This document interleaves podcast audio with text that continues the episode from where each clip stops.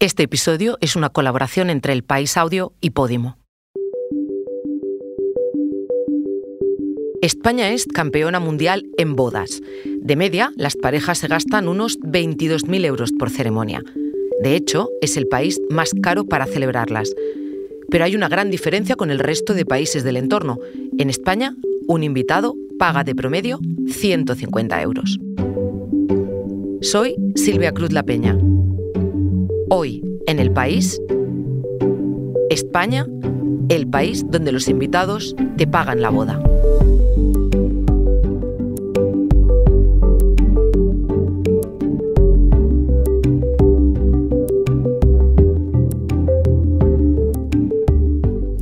Esta historia la trae mi compañero del país, Enrique Alpañés.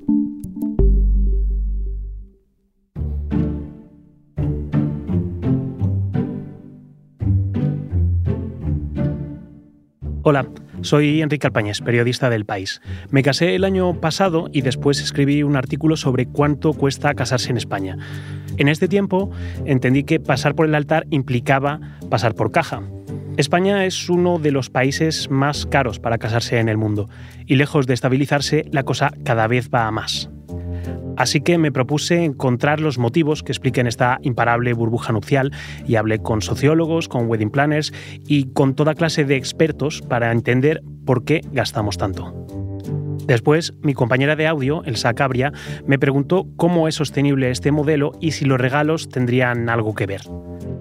En España, las bodas se han ido encareciendo a medida que los regalos se hacían más generosos y pasaban de ser objetos a dinero contante y sonante. Hay menos bodas, pues llevan en retroceso desde los años 70, pero estas son mucho más caras. De esta forma, las bodas han pasado de ser una fiesta a ser una inversión, a veces incluso un negocio. Uno en el que los invitados siempre pierden. Estos pagan unos 150 euros por enlace solo en regalos. A esto hay que sumar los gastos de transporte, alojamiento, vestidos. Pero esto no siempre ha sido así. Por eso, antes de analizar las bodas del presente, me propuse entender cómo eran las bodas del pasado.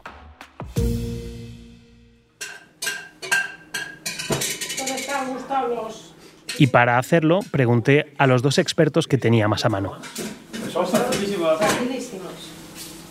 Facilísimos. Pero facilísimos. Bueno, facilísimo si tienes tu mano, no sé yo. No, no, facilísimos, porque eso solo... Los martes suelo ir a comer a casa de mis padres en Madrid. Hace unas semanas bajé con una grabadora y les dije que quería hacerles unas preguntas para entender cómo ha cambiado la forma de pagar las bodas en España. Así que servimos tres tazas de café y les pregunté por su boda. Vamos a recordar cosas de hace 43 años. De la mitad de las cosas no. Bueno, pues me contáis de lo que os acordéis. Pero sí que se acordaban de muchas cosas, como de que eran muy jóvenes, Mamá tenía 24 y yo eh, 30. Sí. Y, y tú acababas de empezar a trabajar y yo entonces no trabajaba. No, y fundamentalmente lo- el regalo te lo hacían tus padres de pagarte la boda y a cambio eh, la gente te, te ponía prácticamente la casa, vamos. y de que eligieron un modelo de regalo que por aquel entonces parecía muy moderno. Sí, pusimos De la la lista en el corte inglés, ¿te sí. acuerdas? Ya en aquella época, ¿eh? te hablo de los 80, ya empezaba, había bodas donde la gente daba la cuenta corriente. La cuenta corriente. Ah, sí. Sí, a nosotros ya la, la lista del corte inglés nos parecía un poquito Sí, no nos ordinario, gustaba. no nos gustaba, parecía un poquito... Mis padres se casaron en un momento en el que aún convivían dos modelos, el de la lista de regalos en una gran superficie y el del dinero contante y sonante, a través de sobres o de ingresos.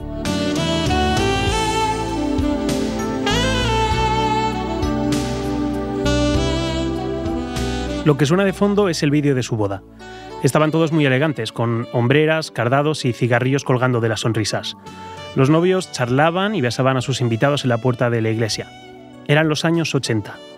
Entonces lo importante era tener eso, una iglesia y un restaurante. La mayoría de las bodas eran religiosas y el restaurante organizaba el evento sin tener tanto margen para la personalización.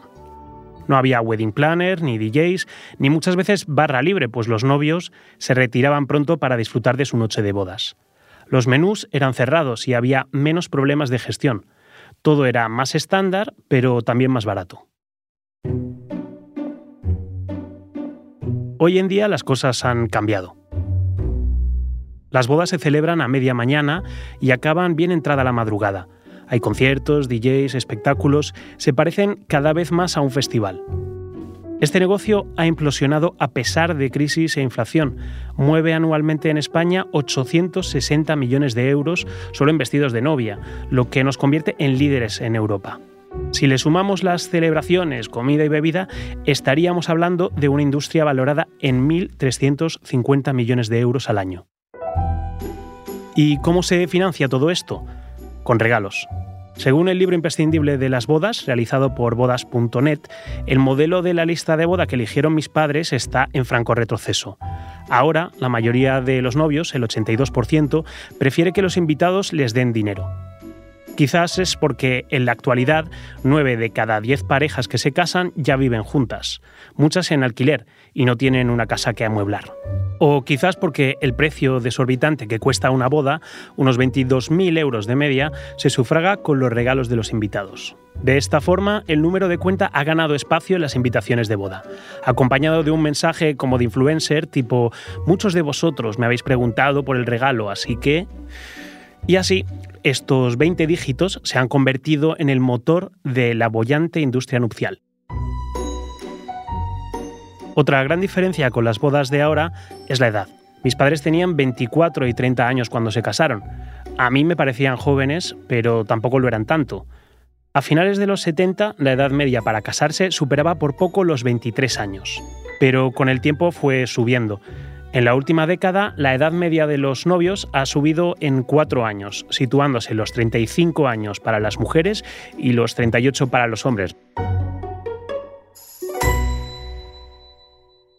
Yo me casé a los 39 años, dos años más que mi marido. Esto hace que sean muchas veces los novios y no sus padres los que paguen, que organicen, organicemos, una boda más a lo grande y que reciban o recibamos regalos más generosos. Mi madre no es una nostálgica, no suele idealizar el pasado, pero en este caso sí que reconocía que le parece mejor el modelo antiguo. para mí ahora las bodas suponen tal sacrificio que haces un, un pedazo boda que, que te arruinas, que además ahora suelen ser los novios los que pagan. Entonces no se calculaba, ¿se regala más o menos lo que les cuesta el menú? No, no se calculaba, cada uno regalaba en función de lo que podía. Y sin embargo ahora se mide mucho el, si es una boda a lo grande en un sitio carísimo, parece que te sientes obligado a hacer un regalo mucho más grande. Y eso antes no era así.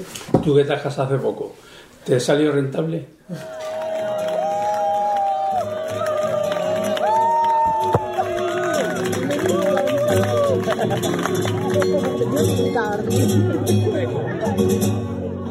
Esa que suena de fondo es mi boda. En 2020, mi chico y yo empezamos a ahorrar y dos años después creamos la web de la boda. Esta, por defecto, tenía una pestaña que dejamos sin rellenar durante meses, la del regalo. Un momento, ahora volvemos. Pero antes, te contamos una cosa.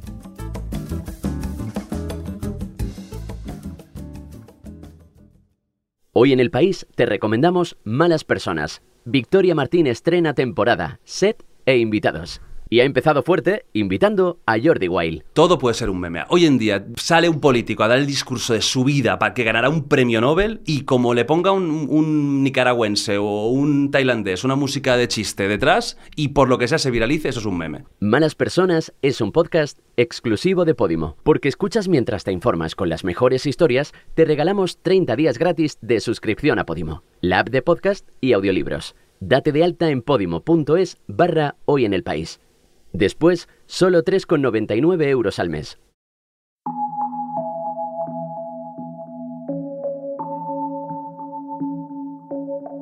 Estuvimos dudando durante mucho tiempo qué hacer. Al final usamos la fórmula influencer y pusimos un número de cuenta y añadimos que si alguien no quería dinero nos valía con un regalo o con un abrazo. Lo que me explicaron varias fuentes que consulté es que normalmente que la boda salga rentable depende del regalo que hagan los padres. Depende de si invitas a más familiares, que suelen ser más mayores y asentados económicamente, o amigos, generalmente con menos poder adquisitivo. Así que pregunté, Pedí a amigos y conocidos que acababan de casarse que me contaran por mensaje de audio cómo habían pagado la boda.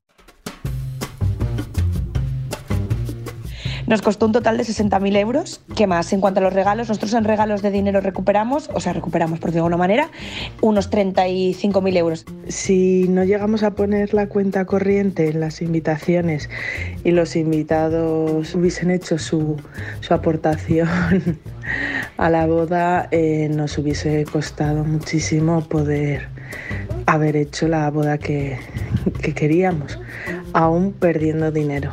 En cuanto a la cuenta bancaria, eh, nosotros optamos por no ponerla. Por suerte no falló nadie de darnos regalo y salimos pues un pelín por encima, tampoco mucho, pero bueno, en su mayoría pidieron no dar su nombre porque si hablar de dinero suele ser incómodo, hablar de rentabilidad cuando se pregunta por bodas lo es mucho más. Entonces nosotros no queríamos que se produjese ese negocio de la boda en el que, bueno, eh, pues pagas el cubierto y un poco más y al final los novios siempre ganan y demás. Entonces pedimos que por favor no nos hicieran, no nos hicieran regalos. Y esto no fue muy bien aceptado, la verdad. Nosotros pagamos en torno a los 160 euros por persona. En nuestro caso, el coste de la boda fueron unos 24.000 euros de banquete más otros 4.000 euros de gastos de traje de boda, viaje de novio, invitaciones, anillos, etc. Y los ingresos por regalo rondaron los 21.000 euros. Nosotros pedimos un crédito de unos 30.000 euros y finalmente entre todas las aportaciones eh, del regalo de boda se nos quedó a deber unos 15.000 euros que hemos estado pagando durante unos 7 años. ¿Valió la pena? Bueno, eh, fue un día mágico, eh, quizá todos nos merecemos ser príncipes una vez en la vida, ¿no? Aún así, pagar 180 euros todos los meses nos ha dolido. Escuchando los mensajes de voz de amigos y conocidos, constaté que no es tanto que los novios quieran aprovecharse, pero al final las bodas se han convertido en un desembolso de dinero tan grande que muchos acaban viéndolas como una inversión. Esto pasa aún más si vas a gastarte los ahorros de los últimos años o si has pedido una hipoteca para poder pagar el enlace. Se cuela nuestra forma de analizar la fiesta cierto lenguaje bancario como de coste-beneficio, de rentabilidad. En este contexto, los regalos acaban siendo una parte esencial del enlace. Los novios cuentan con ellos de antemano a la hora de planificar su boda y de calcular cuánto pueden gastarse. Se convierten así en el elemento clave de una escalada presupuestaria nupcial. Muchos novios se lanzan a celebrar bodas cada vez más locas, sabiendo que recuperarán parte del importe desembolsado, cuando no todo. Conocí el caso de un novio que pedía, como forma de confirmación, el pago de un importe mínimo como regalo. Es un caso extremo, pero ejemplifica muy bien hacia dónde vamos. Había preguntado a los novios, pero me faltaba entender el punto de vista de los invitados. Así que quedé en el parque del Casino de la Reina, en Lavapiés, con una amiga. Dejo que se presente. Pues bueno, soy Sara y tengo 34 años, que es una edad pues eh, supersónica para que te inviten a muchísimas bodas. De hecho, Sara Paz es una buena amiga mía. Quedé con ella porque estuve en mi boda. Puede que para mí ese día fuese único y especial, pero para ella quizá no tanto. En los últimos años ha tenido una media de 5 o 6, con picos de hasta 7 bodas al año. Mm, dramático darme cuenta del, presupuesto. El año pasado tuve 5 y me gasté, calculo, unos 1.700, 1.800 euros. ya, eh, a ver, hay que... ¿1.800 en, regalos o...? no, no, no, en todo. Claro, claro. He hecho un cálculo como... Sara trabaja en comunicación puede gastarse 1.800 euros solo en bodas de amigos, pero me dijo que estas celebraciones se nos están yendo un poco de las manos, que se ha normalizado pagar un dineral a los novios. Yo me enfrento como a esto de dar dinero, sí, encima, encima que me invitan y tengo que ir hasta... Y en el fondo si lo piensas, pues le estoy dando dinero a una persona a la que quiero, pues que se lo gaste con contento y ya está. Para Sara, al final, acudir a una boda supone hacer cálculos y renunciar a otros planes más cuando todos los enlaces se concentran en tres meses, coincidiendo con las vacaciones, los festivales, los viajes. Por eso muchas personas se encuentran en la tesitura de tener que elegir, de anteponer las bodas a cualquier otro plan. Yo suelo dar unos 150 euros que además hablando con varias personas de este tema y como he calculado esta semana cuánto me he gastado el año pasado, pensaba, es parecido a un festival, ¿no? Y he pensado, prefiero mil millones de veces darle este dinero a mis amigos que a Rosalía.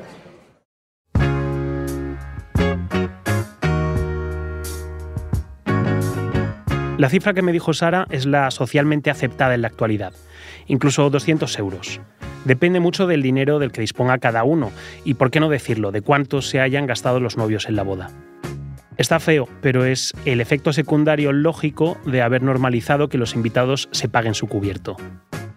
Es un cuchicheo recurrente entre los invitados, el tema tabú del que se habla en los grupos de WhatsApp antes del enlace y en los corrillos en la barra libre después de que éste se celebre. ¿Cuánto has pagado tú? ¿Cuánto dinero habrán sacado? Mi conclusión, y la de la gente con la que he hablado, es que mucho pero seguimos desembolsando y pagando desplazamientos a fincas preciosas, comprando trajes y zapatos, visitando peluquerías y maquilladores.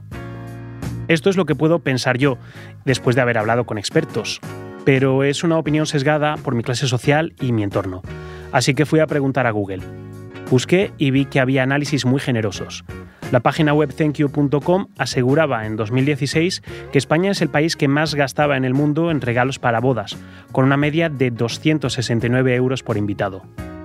Me pareció una exageración, así que volví a tirar de agenda y pregunté por WhatsApp a amigos y conocidos qué supone ser invitado en una boda en 2023, cuánto suelen pagar y cómo ven el sistema que hemos normalizado en España. No me parece que para asistir a una boda tú tengas que pagar 150 euros porque estás pagando el cubierto a una persona que ha elegido un banquete a su gusto. Entonces me parece una tomadura de pelo todos los años una boda, cuando no son dos. Eh, y además es que no se pueden casar en nuestra ciudad, ¿no? Como a ellos les sale muy caro casarse aquí, pues se tienen que ir fuera. Vamos, un despropósito todo. Este año tengo cinco bodas y haciendo los cálculos me voy a gastar alrededor de 1.000 euros. 750 euros solo en los regalos, pero claro, luego súmale la ropa que obviamente voy a repetir y que muchas bodas son lejos de donde vivo, lo cual Escuchando a la gente a mi alrededor, empecé a pensar que el problema no es la boda concreta de tu amigo, es que lo que era una celebración extraordinaria se ha convertido en la norma. Es el tener cinco bodas al año y que todas se celebren fuera de tu ciudad que en todas te deslicen el número de cuenta y que no confirmar asistencia se convierta en un drama social. Así, muchos acaban asistiendo a bodas por compromiso, dejándose una millonada y encadenando pomposos enlaces en una maratón nupcial sin fin. Antonio, ¿dónde? La que suena de fondo es la boda de Sara Paz, mi amiga, porque además de invitada, ella también fue novia. No, no suena. Hola. Ese soy yo, probando que funcionara el micrófono, porque hice de maestro de ceremonias. Fue mi único regalo a los novios, porque en ese momento el poco dinero que tenía se me fue en el viaje, el billete y el traje. Y estos son Sara y su marido llegando al altar. Iba a ser una fiesta íntima, decían, pero las cosas se les fueron de madre. Todo el rato pensaba, voy a hacer una, vamos a hacer una fiesta con 20 personas y va a ser como un cumpleaños. Mientras charlábamos en el parque, Sara me dijo que también se planteó cómo hacer las cosas. No sabía si iba a entrar en la rueda de las bodas normativas, si quería añadir el número de cuenta en la invitación, y encontró, como encuentran muchos novios, todo este proceso incómodo y extraño. Nosotros tuvimos este debate eh, durante dos meses. De hecho, preguntamos a un montón de amigos qué hacíamos, que, si era como raro ponerla en algún sitio la cuenta, dónde la poníamos, cómo la mandábamos. Fatal. La realidad fue que vinieron 120 personas. Yo me puse un vestido blanco, no fue un cumpleaños, fue una boda. Eh, mucha gente nos regaló dinero y pagamos una pasta. Sara tenía sentimientos encontrados, como los tuve yo, como los tuvieron la mayoría de novios a los que pregunté. Por un lado, tienes muchas ganas de celebrar algo grande un día que para ti es importante, pero por otro, te ves arrastrado a realizar un gasto absurdo y arrastras contigo a todos tus invitados. Sin embargo, después de mucho reflexionar sobre el tema, Sara hace una lectura positiva. Celebramos cumpleaños, celebramos que nos cambiamos de trabajo, que nos cambiamos de casa, que nos vamos de, cambiamos de ciudad, que tenemos un, yo qué sé, celebramos cualquier cosa. ¿Por qué no celebrarías con la gente a la que quieres, que quieres a una persona muchísimo y quieres pasar la vida entera con él o con ella? Entonces, bueno, igual es cuestión de encontrar el modo de celebrarlo sin arruinarnos todos. La propuesta de Sara de repensar cómo no arruinarnos parecía una buena idea. La mayoría de parejas tienen esto en mente al empezar a organizar su enlace. Sara la tenía, yo también. Pero en algún momento, durante el proceso de organización, las cosas cambiaron sin saber muy bien por qué.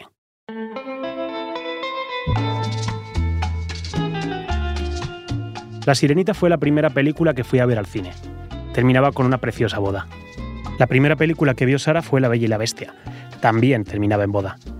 La Cenicienta, Aladín, Blancanieves, La Bella Durmiente, la mayoría de películas de dibujos animados que vemos en la infancia terminan con un si quiero y un tañir de campanas, con un ser felices y comer perdices. Esto se repite cuando crecemos en las comedias románticas y las bodas de los famosos.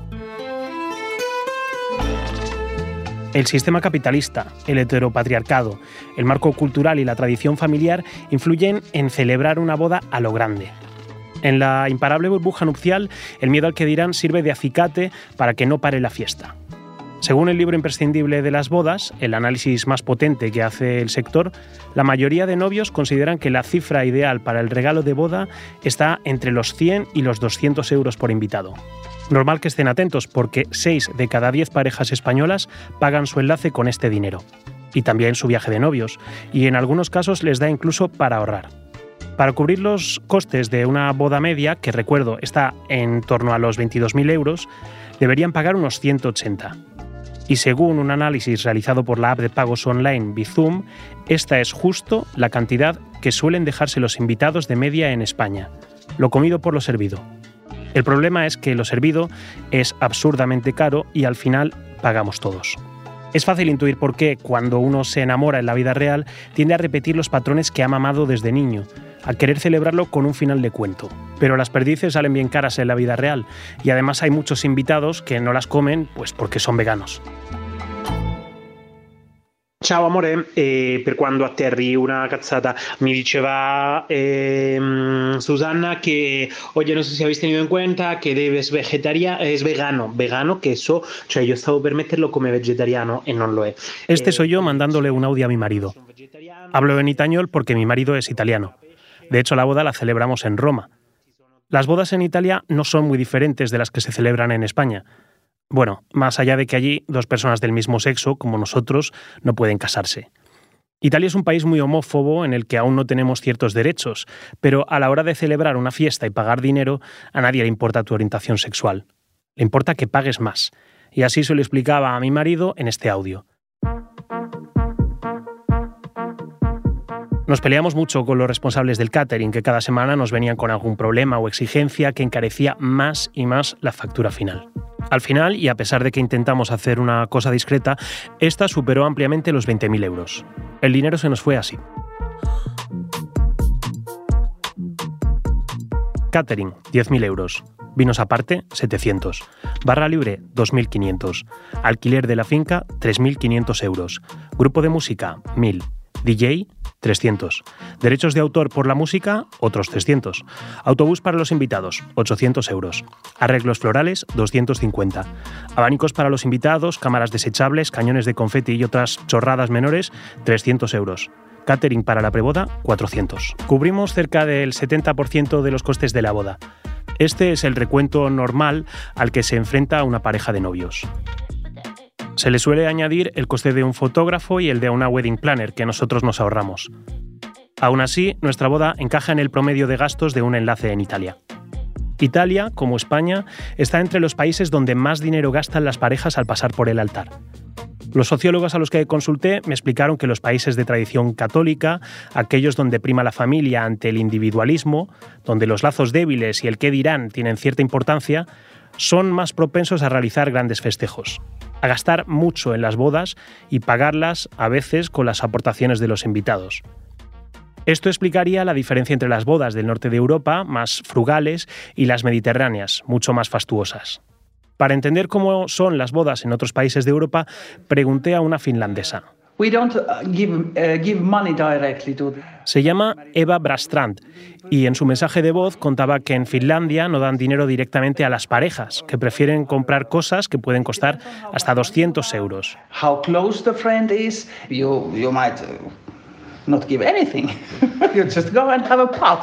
Pero que si no es un amigo íntimo tuyo el que se casa, pues puedes no regalar nada. Después consulté a dos compañeros del periódico. Las bodas en el extranjero son frecuentes entre las parejas holandesas y puede ser una forma de reducir gastos porque el viaje y la estancia lo pagan los invitados. Esta es Isabel Ferrer, que vive en Holanda. En estos casos, pero también en los enlaces organizados en Países Bajos, no se suele indicar que el invitado pague su cubierto. Sí hay banquetes con un cupo de bebidas y las demás corren a cargo del que las pida. La tendencia es a sugerir dinero como regalo, pero no se especifica una cantidad. Tradicionalmente en el Reino Unido los gastos de una boda los asumía por completo la familia familia de la novia. Pero evidentemente los tiempos han cambiado y sobre todo también. Y este es Rafa de Miguel, corresponsal en Reino Unido. Pero en un país todavía muy apegado a la etiqueta, la idea de reclamar a los invitados que sufraguen los gastos de, de la ceremonia y de la celebración, pues todavía se ve como algo de bastante mal gusto. No hay ningún problema en eh, que el regalo sea dinero si se sabe a qué va a ser destinado y no simplemente a poner el dinero en una cuenta corriente sin saber qué se va a hacer con esa, con esa cantidad. Precisamente por esto que contaba Rafa de Miguel, uno de los choques culturales más grandes que tiene un extranjero al llegar a España suele tener que ver con nuestra forma de celebrar. Pues nada, nos sentamos. Por eso me pareció interesante preguntar qué es lo que opina un inglés que vive en España sobre nuestras bodas. Quedé en el centro de Madrid con Ben Miles, que tiene 38 años y lleva 5 viviendo en España. Es profesor en un instituto internacional. Se ha integrado bien, pero en este tiempo ha sufrido algunas interferencias culturales. Una de las más fuertes, me dijo, fue enterarse de cómo hacemos las bodas aquí. ¿Qué es lo que se suele hacer en Inglaterra a la hora de regalar? La cantidad. Sí. Pues, vale, pues voy a contártelo, pero me da un poco de vergüenza porque pa- para mí, para muchos de mis amigos, um, el estándar es como 50 libras, por ejemplo. En- entonces sí me ha sorprendido porque A Ben le preocupaba la posibilidad de romper una relación por no ir a una boda. Pero por otro lado, no entendía que esa obligación social fuera acompañada de un generoso fajo de billetes. No sé, no sé si se sienten culpables o se sienten una responsabilidad de decir, vale, ¿cuánto vamos a pagar para nuestra boda? Porque van a pagar los invitados y Era curioso escucharlo en la boca de Ben, que juzgaba con inocencia y educación, pero de forma implacable el sistema español. Pero me quedaba una duda. En España, si te invitan a una boda de en España, si, si mañana eh, un colega tuyo español en el trabajo te invita a su boda, ¿cuánto pagarías? buena pregunta. Um, seguiría um, las, las normas, ¿no? Después de un mes preguntando a amigos, conocidos y expertos, volví a comer a casa de mis padres. Oye, ¿y el, el arroz este blanco lo hace con, con aceite y ajito? y les conté lo que había reflexionado con ayuda de novios e invitados. Cómo en España la imparable burbuja nupcial sigue inflándose gracias a los generosos regalos de los invitados. Cómo hemos convertido una fiesta en un negocio, en uno que a veces puede salir rentable a los novios, que siempre sale bien a los proveedores, que pocas veces sale a cuenta como invitado. Y les pregunté qué les parecía este nuevo modelo tan distinto a aquel con el que ellos se casaron. Ese cambio, no sé si os acordáis la primera vez que os pusieron un número de cuenta al que hacer eh, una aportación o, o- A mí me parecía estupendo porque era mucho más fácil. No, bueno, a ti sí, pero a mí no. Me parecía forzar demasiado la, eh, el tema del regalo. Y luego además, pues señalar mucho Lo que cuánto regalas Sí. a, a los novios. Y, y para mí un regalo es un regalo y cada uno regala en función de lo que puede. Pero Y, también es mucho más práctico, mucho más práctico eso Bueno, da, sí. y te quita de medio, no, no tienes que pensar. pasados 43 años, eh, yo cada vez que cogía la mini primer me acordaba que era Pili Botella la que nos lo había regalado o la cafetera, o sea, mm, seguía quedando mí. el recuerdo De la persona. de la persona que te hace el regalo. Sí. Y eso, con el número de cuenta, Puede que las bodas de hoy sean más grandes que nunca, pero también son más escasas. En 2021 se celebraron 147.823 matrimonios, el 63% más que en 2020, debido a la pandemia sobre todo. Pese al aumento, es la segunda cifra más baja desde 1975. Los que vemos son los destellos de una celebración en retroceso. Sin embargo, esta es la fiesta que goza de más salud en nuestra sociedad, el rito social que mejor aguanta el paso del tiempo. Los bautizos están desapareciendo, las comuniones y confirmaciones son anecdóticas, pero las bodas, junto a los funerales, permanecen como la última gran fiesta, el evento social por antonomasia. Y como dice Ben, ¿quién quiere ser el tacaño que arruine la fiesta?